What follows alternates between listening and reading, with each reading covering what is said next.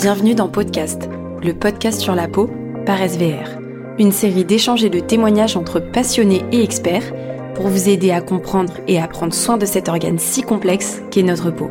Dans cet épisode, on aborde un sujet très important pour nous chez SVR, les perturbateurs endocriniens. Où les trouve-t-on? Comment limiter notre exposition? Comment les appréhender quand on devient parent? On vous dit tout avec nos deux expertes, Lise et Sabrina. Bonne écoute Bonjour Lise, comment vas-tu? Très bien, merci. Qu'est-ce que tu fais dans la vie? Je m'appelle Lise Prénaud, je suis pharmacienne et je travaille chez SVR dans l'équipe de communication scientifique. Je travaille notamment sur le sujet des perturbateurs endocriniens et je fais ma thèse aussi sur le sujet. Et toi, Sabrina? Moi, je m'appelle Sabrina, Sab Santé sur les réseaux. Je suis kiné et ostéopathe spécialisée dans la santé de la femme. Et euh, aujourd'hui, je crois qu'on va s'attarder sur le sujet des perturbateurs endocriniens. Ok Lise, du coup c'est quoi un perturbateur endocrinien? Les perturbateurs endocriniens, c'est des substances ou des mélanges de substances qui ont la capacité d'altérer, de perturber notre système endocrinien et potentiellement entraîner des effets sur la santé. Mais en fait, qu'est-ce que c'est le système endocrinien? Le système endocrinien, pour les gens qui nous écoutent et qui ne seraient pas de la partie médicale, c'est en fait le système hormonal. Le système hormonal, c'est un des deux systèmes de communication de notre corps. Notre corps, il envoie des informations à l'autre bout par soit les nerfs, donc on a le cerveau, la moelle épinière et les nerfs, soit le système hormonal. Il y a plusieurs glandes hormonales, on connaît certains noms d'hormones comme euh, les oestrogènes, le cortisol, euh, les hormones thyroïdiennes. Elles, elles passent par le sang et le système lymphatique pour euh, amener le message. On peut se dire que le système endocrinien ou hormonal, c'est un système qui va envoyer des messages. Donc les hormones sont des messagers. Les perturbateurs endocriniens vont être des flouteurs de ce message. Ah, j'aime bien cette image. Du coup, finalement, on y met quoi dans les perturbateurs endocriniens? On met un petit peu tout. Malheureusement, c'est présent dans notre quotidien, c'est présent autour de nous. Mais quand on pense aux perturbateurs endocriniens, on peut penser au plastique, on peut penser aux pesticides, on peut penser même il y en a dans notre nourriture, il peut y en avoir dans nos cosmétiques, dans nos produits ménagers. Il faut savoir les reconnaître, il faut savoir aussi s'en protéger. Il faut apprendre à vivre avec finalement s'il y en a partout. Il faut apprendre à vivre avec. On peut pas vivre sans perturbateurs endocriniens, mais par contre, on peut limiter notre exposition avec des petits gestes du quotidien qui vont nous permettre de mieux vivre et réduire les PE euh, autour de nous. PE, c'est le petit nom de perturbateur Exactement.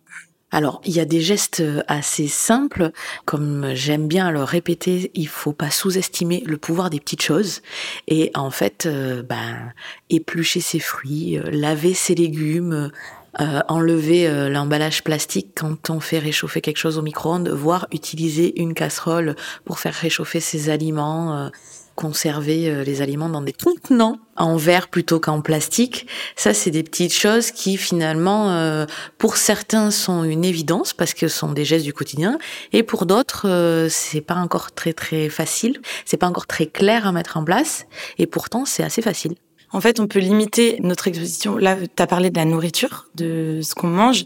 Et effectivement, dans les fruits et légumes, c'est pas les fruits et les légumes qui sont perturbateurs endocriniens, ça va être les pesticides, herbicides, insecticides qui sont dessus. Donc, on va bien les rincer, bien les éplucher. Et il faut éviter tout ce qui est réchauffé, le plastique. Donc, ça veut dire que tu as parlé de la nourriture, ce qu'on met au micro-ondes, mais aussi on peut penser à la bouteille d'eau, par exemple, qu'on laisse au soleil, à la plage, qu'on laisse dans notre voiture dès qu'on réchauffe le plastique, il peut potentiellement... Il peut y avoir du coup des nanoparticules Exactement, qui se mettent dans l'eau et qu'on finit par boire.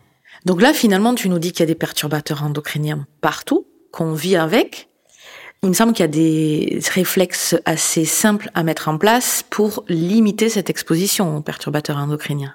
Les premiers réflexes qu'on peut avoir, donc on a parlé de la nourriture, ça va être de bien rincer ses fruits et légumes pour euh, retirer les pesticides, insecticides qui sont dessus. Ça va être d'éviter de mettre au micro-ondes les contenants en plastique. Donc comme on l'a expliqué juste avant, pour éviter que le plastique soit relargué dans la nourriture. Il faut aussi éviter les poêles en téflon qui ont des perturbateurs endocriniens et changer ces poêles dès qu'elles sont abîmées. Donc finalement, les réflexes de nos aïeux n'étaient pas si mauvais que ça. En fait, aérer, euh, renouveler l'air de notre intérieur, euh, ça reste toujours un bon réflexe. Pour les pros du bricolage, si vous me connaissez, vous savez que j'aime beaucoup ça. Vous pouvez aussi euh, choisir des peintures un petit peu plus adaptées, c'est-à-dire qui contiennent moins de composés organiques volatiles. Et il y a aussi une spécificité sur les produits ménagers. Tu peux nous en dire plus? Qu'est-ce qu'on choisit finalement? Dans les produits ménagers, il peut aussi y avoir des perturbateurs endocriniens. Et en fait, vous pouvez faire le choix d'utiliser par exemple euh, du vinaigre blanc ou du bicarbonate de soude, qui sont des produits plus naturels et qui vont limiter votre exposition aux perturbateurs endocriniens. Là, finalement, on a parlé des perturbateurs endocriniens qui pourraient être ingérés, donc respirer, manger. La peau est notre principal organe, c'est notre plus gros organe. Quid des cosmétiques par rapport aux perturbateurs endocriniens qui pourraient être déposés sur la peau? Pour les cosmétiques, il y a différentes manières de limiter son exposition aux perturbateurs endocriniens. Tout d'abord, on va utiliser les cosmétiques dont on a vraiment besoin. On va limiter la surexposition aux cosmétiques. Dans un deuxième temps, on peut aller choisir les cosmétiques qui ont le moins d'ingrédients possibles. Moins il y a d'ingrédients, moins il y a de perturbateurs endocriniens possibles. C'est logique. Et si on trouve, on peut aussi utiliser des cosmétiques qui sont testés sur les mécanismes endocriniens. Donc pour faire des choix qui se rapprochent le plus possible de nos valeurs de santé, en fait, c'est de prendre des cosmétiques qui ont été testés euh, dans leurs conditions euh, d'utilisation, euh, dans leur packaging, etc. Oui, on va utiliser des produits qui sont testés sur leurs produits finis. Ça veut dire que c'est la formulation totale dans son packaging. On va pas prendre un ingrédient par un ingrédient, on va vraiment tester la formulation totale dans le packaging final. C'est ce qu'on va mettre sur notre peau en fait. Et ça, c'est hyper important ce que tu dis parce que finalement, il y a aussi l'effet cocktail. Hein Quand on mélange les alcools, c'est pas terrible en fin de soirée. Quand on mélange les perturbateurs endocriniens, ça fait un peu un effet waouh ou pas. Et donc, du coup, il faut éviter aussi, si possible, de mélanger les perturbateurs endocriniens entre eux, parce que c'est pas un plus un plus un plus un, c'est un fois un fois un fois un. Et parfois, avec les perturbateurs endocriniens, un plus un est égal à trois. Ça veut dire que lorsque un produit cosmétique est créé, on peut par exemple, mettre 3, 4, 5, 6 ingrédients qui ne sont pas perturbateurs endocriniens. En revanche, à la fin, la formule devient perturbatrice endocrinienne. Donc on parle de perturbateurs endocrines depuis le début de ce podcast. Finalement, il y a quand même une période où, par principe de précaution, on va faire un petit peu plus attention. C'est toute cette période euh, des 1000 jours de la périnatalité, c'est-à-dire de la grossesse ou trois ans de l'enfant à peu près. On sait que ben la femme qui est en train de fabriquer un petit être euh, ben, déploie beaucoup d'énergie euh, pour euh, donner la vie. L'enfant a une peau très fine, donc qui absorbe encore plus tout, le bon comme le moins bon. Donc on va essayer à ce moment-là de limiter le plus possible les perturbateurs endocriniens parce que pour certains, on connaît les effets, pour d'autres, on les connaît pas encore. Donc on se dit que au cas où, quand même, ça serait mieux de limiter l'exposition à tous ces PE. Comment on peut faire du coup? On peut, pour euh, la maman et le bébé, avoir des choix pour limiter son exposition aux perturbateurs endocriniens. Ça veut dire qu'on peut choisir des couches, par exemple, qui sont sans plastique, qui sont en matière naturelle. On peut choisir des lingettes qui sont lavables. On peut faire attention aux cosmétiques qu'on utilise pour la maman et le bébé. Donc déjà, utiliser le strict nécessaire et utiliser des cosmétiques qui sont testés perturbateurs endocriniens, comme on l'a dit précédemment. On peut euh, choisir pour la maman, à la fin de sa grossesse, des protections hygiéniques qui sont sans plastique aussi, et éviter par exemple les huiles essentielles pour la maman et le bébé. Donc on parle de principe de précaution par rapport aux perturbateurs endocriniens, mais quand même la science évolue, les recherches évoluent, on sait que ça a des répercussions. L'autre fois, j'écoutais un expert qui expliquait que dans une étude qu'ils avaient menée sur euh, des centaines de femmes, celles qui avaient eu un sol PVC dans leur chambre pendant la grossesse avaient des bébés qui étaient plus sujets à l'asthme, par exemple. Quels sont vraiment les risques pour le bébé? Il existe des risques pour le bébé parce que dans le ventre, le bébé va avoir des changements hormonaux, va avoir des organes qui se développent et donc il va être vraiment plus exposé aux perturbateurs endocriniens et le développement de ces organes va se faire avec cette exposition. Pourquoi? Parce que les perturbateurs endocriniens peuvent passer à travers la barrière placentaire, à travers le placenta et aller jusqu'au bébé, aller agir sur le développement des organes. Donc on a une exposition durant la grossesse qui peut avoir des répercussions tout le long de sa vie.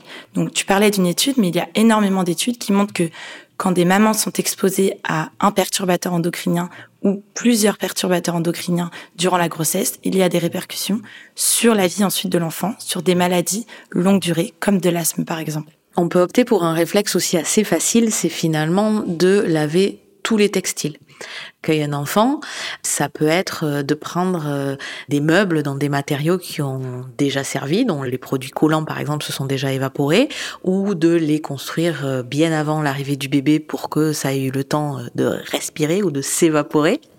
Et pour les textiles, on peut les laver régulièrement parce que effectivement, bah, le coton il a été traité, les produits ont été transportés, c'est resté dans les rayons de magasin, donc finalement laver son linge, qui est encore une fois un conseil assez classique. En tout cas, moi j'ai toujours entendu ma mère et ma grand-mère me le répéter, et je pense que je suis pas la seule. Ça reste un conseil euh, santé évident. Je pense que le premier réflexe à avoir, c'est vraiment on achète des draps, des vêtements, on va le laver une première fois avant de le porter. Et aussi, on peut penser à la seconde main, c'est-à-dire qu'aller dans des fripes, euh, aller euh, acheter des vêtements qui ont déjà été utilisés, qui ont déjà eu une vie, ça va euh, limiter notre exposition aux perturbateurs endocriniens parce qu'ils ont été lavés plusieurs fois et donc les PE potentiels dans le tissu ont eu le temps de s'évaporer au lavage. Et autre chose, il faut privilégier les matières naturelles comme le lin, le coton, la soie à des matières synthétiques. Donc finalement, ce qu'on dit depuis le début de ce podcast et tous les conseils qu'on peut donner nous ramènent quand même beaucoup à la démarche écologique. Oui, complètement. Si on limite le plastique, euh, si on choisit de la seconde main, euh, si on choisit des matières naturelles, et tu parles de matières naturelles parce qu'en fait, elles ont pas de contenant pétrochimique dedans. Exactement. On a parlé donc des tissus, on a parlé de la seconde main, mais on peut aussi penser, par exemple, aux produits ménagers. Si on choisit des labels verts, des labels bio, on va se protéger de l'exposition aux perturbateurs endocriniens qui dit écologie dit bio. C'est vrai que quand on le peut, partir vers du bio et faire des choix, notamment pour les légumes. Tout à l'heure, j'ai dit qu'il fallait les peler, mais on sait aussi qu'il y a plein de vitamines dans la peau. Donc peut-être que faire un choix de légumes bio est ce qui est finalement meilleur euh, pour euh, la santé de notre planète et la nôtre.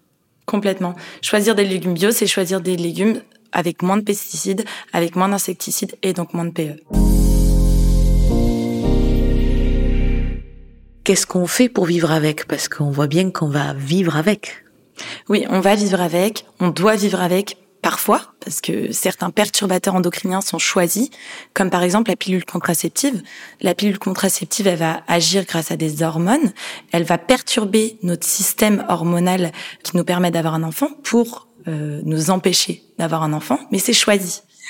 Notre problématique, elle est sur euh, les perturbateurs endocriniens qu'on ne choisit pas et on va pouvoir limiter notre exposition en faisant des choix, comme on l'a expliqué précédemment, sur notre nourriture, sur euh, les peintures, sur euh, les meubles, sur les textiles, sur plein de petits gestes au quotidien qui vont nous permettre de vivre avec moins de PE, mais jamais sans PE. C'est super intéressant ce que tu dis sur le choix, en fait, notamment de la contraception. On a de plus en plus de jeunes et moins jeunes femmes qui ne souhaitent plus de contraception hormonale. Or, bah, dans certains cas, c'est nécessaire de passer par une contraception hormonale. Dans certains cas, non, on s'adapte. Mais rappeler que finalement, le fait qu'on soit euh, immergé dans les perturbateurs endocriniens, c'est pas une fatalité et que on peut doser parce que souvent, que ça soit pour la santé ou la médecine, c'est la dose qui fait le poison, comme on a l'habitude de dire. Donc, vivre avec, c'est une obligation plus qu'on est immergé dedans. Après, on choisit et finalement, on a ce pouvoir de faire des choix pour notre santé d'aujourd'hui et de demain. Et il faut pas s'inquiéter, on va pas changer notre manière de consommer et de vivre du jour au lendemain après ce podcast, mais vous pouvez avoir des petits réflexes au quotidien qui vont vous permettre de limiter votre exposition. Et la santé est un tout, la santé est un équilibre, euh, être euh, dans la balance qui nous permet d'être en bonne santé, euh, c'est un peu un travail d'équilibriste et la gestion du stress est très importante dans cet équilibre. Donc si jamais vous voulez travailler sur ça, n'hésitez pas à faire de la méditation, de la respiration, de la cohérence cardiaque, c'est un outil fabuleux. Quelque part dans l'équilibre santé, gérer son stress, c'est quand même très très important. Et finalement, chez SVR, qu'est-ce qui est mis en place pour limiter les perturbateurs endocriniens dans vos cosmétiques? Chez SVR, on s'est rendu compte que c'était un vrai enjeu de santé publique et on est un des laboratoires pionniers à avoir mis des choses en place pour limiter l'exposition aux perturbateurs endocriniens de nos consommateurs. Donc depuis 2017, depuis 5 ans, on teste tous nos produits dans leur packaging, donc tous nos produits finis, dans leur packaging final, donc ce qu'on va se mettre réellement sur la peau. On les teste sur le mécanisme œstrogénique, androgénique et thyroïdien. Nous avons aussi mis en place depuis 2021 un comité d'experts spécialistes sur ce sujet, donc des endocrinologues, des pédiatres, mais aussi des toxicologues qui nous accompagnent au quotidien pour nous aider dans les différents projets sur les perturbateurs endocriniens pour aussi prévenir et éduquer nos consommateurs, mais aussi les médecins.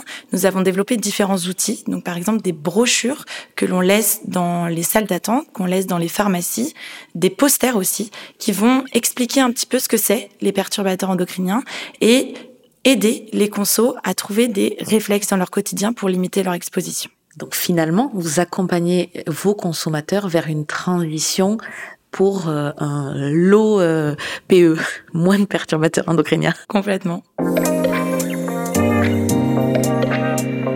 Merci Lise, merci SVR pour cette invitation, pour m'avoir permis de mettre euh, en lumière des conseils santé au quotidien. C'est ce que je fais sur mes réseaux SAP Santé. Et merci pour ton expertise, Lise. Merci Sabrina, merci SAP Santé de nous avoir accompagnés aujourd'hui sur le sujet des perturbateurs endocriniens et surtout sur la parentalité. Merci à toutes et à tous d'avoir écouté cet épisode de podcast. On espère que ça vous a plu et surtout que vous avez appris plein de choses. N'hésitez pas à vous abonner et retrouver nos conseils skincare et dermato sur nos comptes Instagram et TikTok, Laboratoire SVR. À très vite pour un nouvel épisode.